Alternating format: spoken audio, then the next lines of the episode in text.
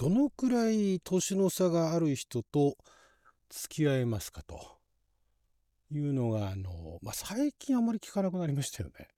それだけあの、年の差の離れたあカップル。同性のカップルって年の差離れてる人っていうのはあんまりあの、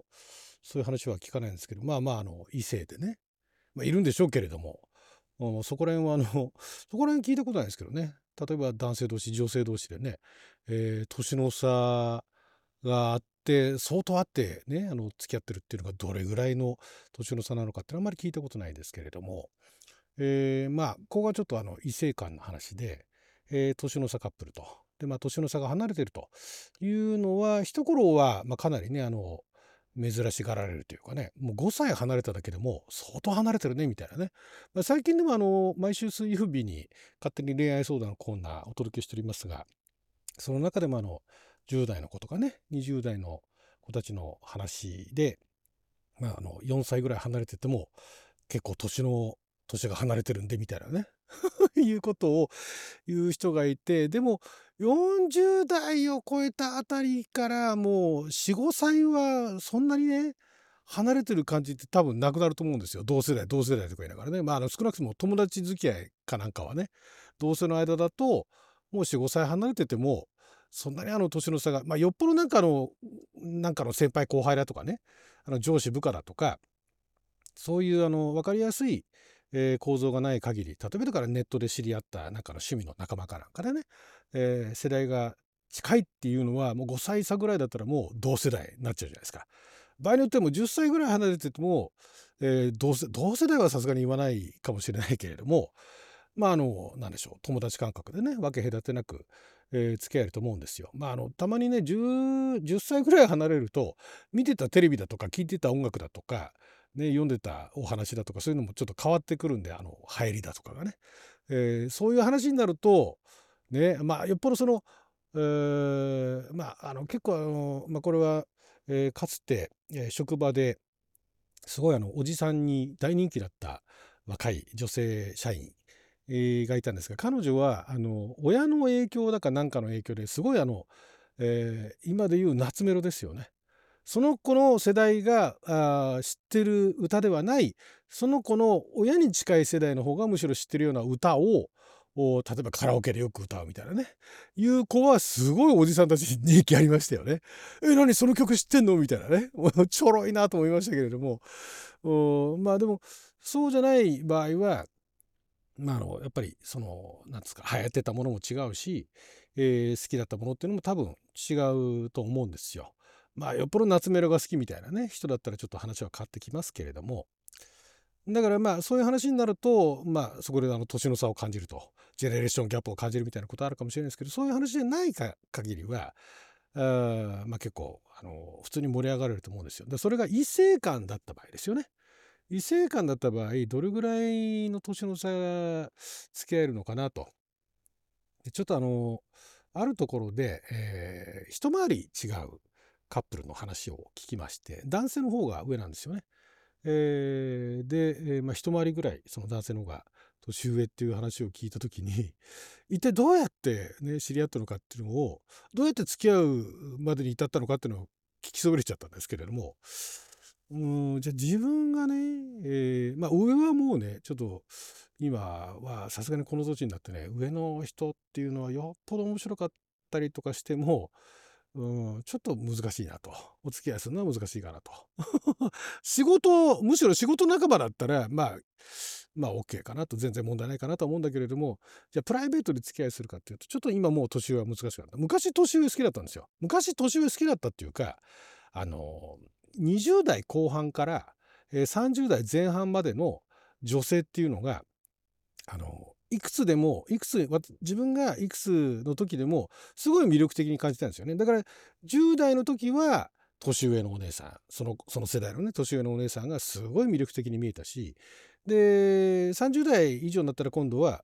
まあ自分より若いでもやっぱりその20代後半から30代前半までが魅力的だったんですね。まあ、だから10代ぐらいの頃はあのツイッターとかでもあのトークとかでも言ってましたけれども、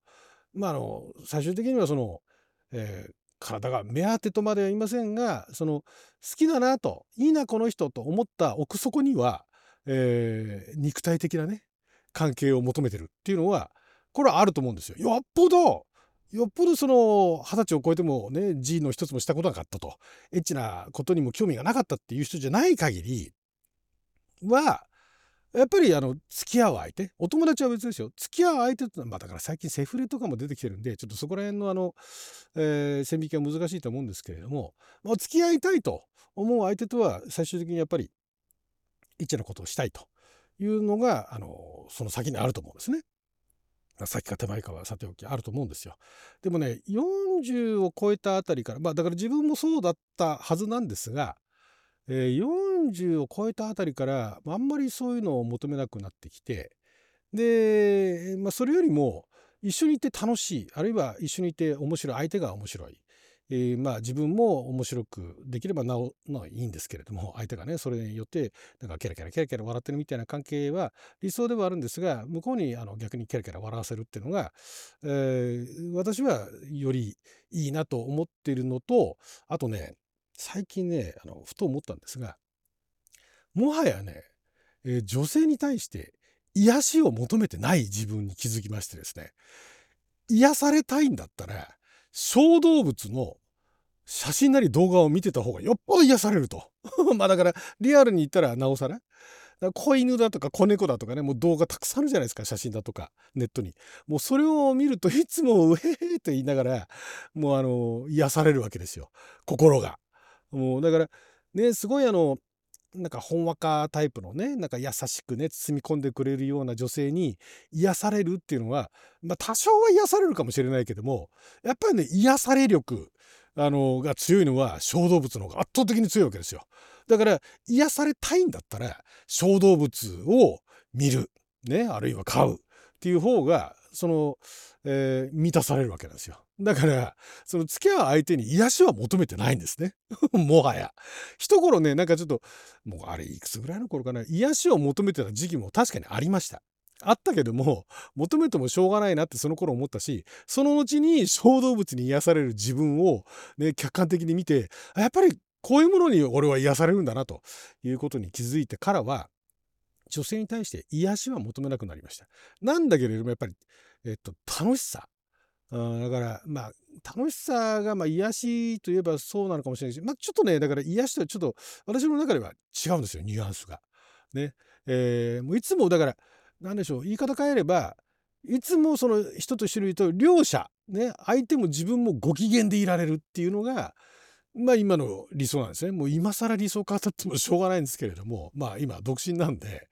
で、まあ、一頃はもうこのまま一人でねあの朽ち果ててもあ仕方ないかと思ってはいたんですがその年の差のね人たちの話を聞いてあれまだいけるかなと一瞬思ってじゃあいくつぐらいまでだったら自分は大丈夫かなと。で自分はさすがに20代は厳しいんですね。あのどんなに相手がこっちのことを、ね、本気で好きですと言ってたとしてもまあそんなことはまずないんですけども仮にそうなったとしてもねだから両者ともにお互い好意を持っていたとしても20代はねやっぱりねなんかどっか別のブレーキがかかるんですよね。ちょっと違うと。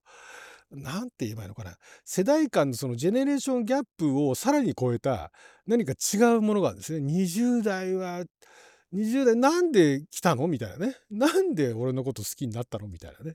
それはお父さん代わり、お父さん代わりとかまだ明確なものがあればいいんですけど、それ本人気づいてなくて、なんか来てるってなった時に、ある時、旗と、あれ？って思うんじゃないかなっていうのがやっぱりどっかあるんですよね。だから20代はどんなに向こうが好きになったとしても、それは多分ね、気の迷いだなと。思うんですが、まあ、30代ぐらいだからそのさっき言ったね、えっと、20代後半から30代前半あたりは自分にとって魅力的なんですけども、えー、いいよなーなんて思ってたのは40代ぐらいまでで50代超えて肌と気づいてもう30代前半で二回り違うんですよね。これはちょっともうまあだからそもそもねその相手がこっちのことを慕ってくれるかどうかっていうところはの話が前提としてあるわけだからまああくまでその理想論の話でしかないんですけども、まあ、30代前半ぐらいまではあの、お付き合いまでだったら、相手がオッケーだったら、20代は別として30代になったあたりからは全然オッケーなんですけども、ま、じゃあそれがさらに盛り上がって結婚ってなった時に、相手がね、まあ、相当な確率で自分より年下なわけですよ。ってなった時に、昔あの三谷さん三谷幸喜さんがね、えー書いてあの演出もされてたあの君とならっていう作品があるんですけども、あれを思い出しちゃってですね、まあ、コメディみたいな感じでね、最初最後結ばれるんだったらいいんですけども、現実はなかなか厳しいだろうね。で、これが例えばね、私がその、えーそれこそもう50代でね、なんか会社でもなんかあの、えー役職ついててね、で、給料もね、えー結構稼いでて、えー生活に余裕があるみたいだったら、まあ、それだったらひょっとしたら、ね、あの、OK ってね、あの、レッツゴーって言えるかもしれないですけど、今現状、本当にあの、あれですから、一人で生きていくの精一杯な、ね、あの、こんな年でもね、そういう生活してるんで、まあ、一人でいるうちは全然いいんですけど、これ二人になってさらに結婚ってなったら、いろいろ大変だろうなと。思って、まあ、でも、えー精神的には、精神的にはっていうか、だからさっき言った肉体はともかく、で相手が肉体を求めてくれなかったら、まあ、求めてもいいんだけれども、それに応えられるかどうかは別にして、そのお互いがご機嫌でいられるんだったら、まあ、30代あたりから全然 OK なんですが、多分でも現実見た時に、その年の差のカップルの話を聞いて、現実は一回りぐらいまでだったらまだ、ね、まだいけるかなと。だから、えっ、と、まあ、いけるかなっていうのは、こっちから、えーとアプローチしてって成立するかなって意味ですよ。なんとかね、口説き落として、えー口説いても、あのーなんですか、問題ないかなって、ね、思えるのが 一回りぐらいまでなのかなと。さらに、まあだから30代前半になると、ちょっとこっちから行くのは忍びないなというのはありますよね。まあ、実際ね、現実問題ね、そんな人がいるかどうかはさておき、まあ、ふとね、ちょっとそんなことを最近考えるようになってしまったというお話でした。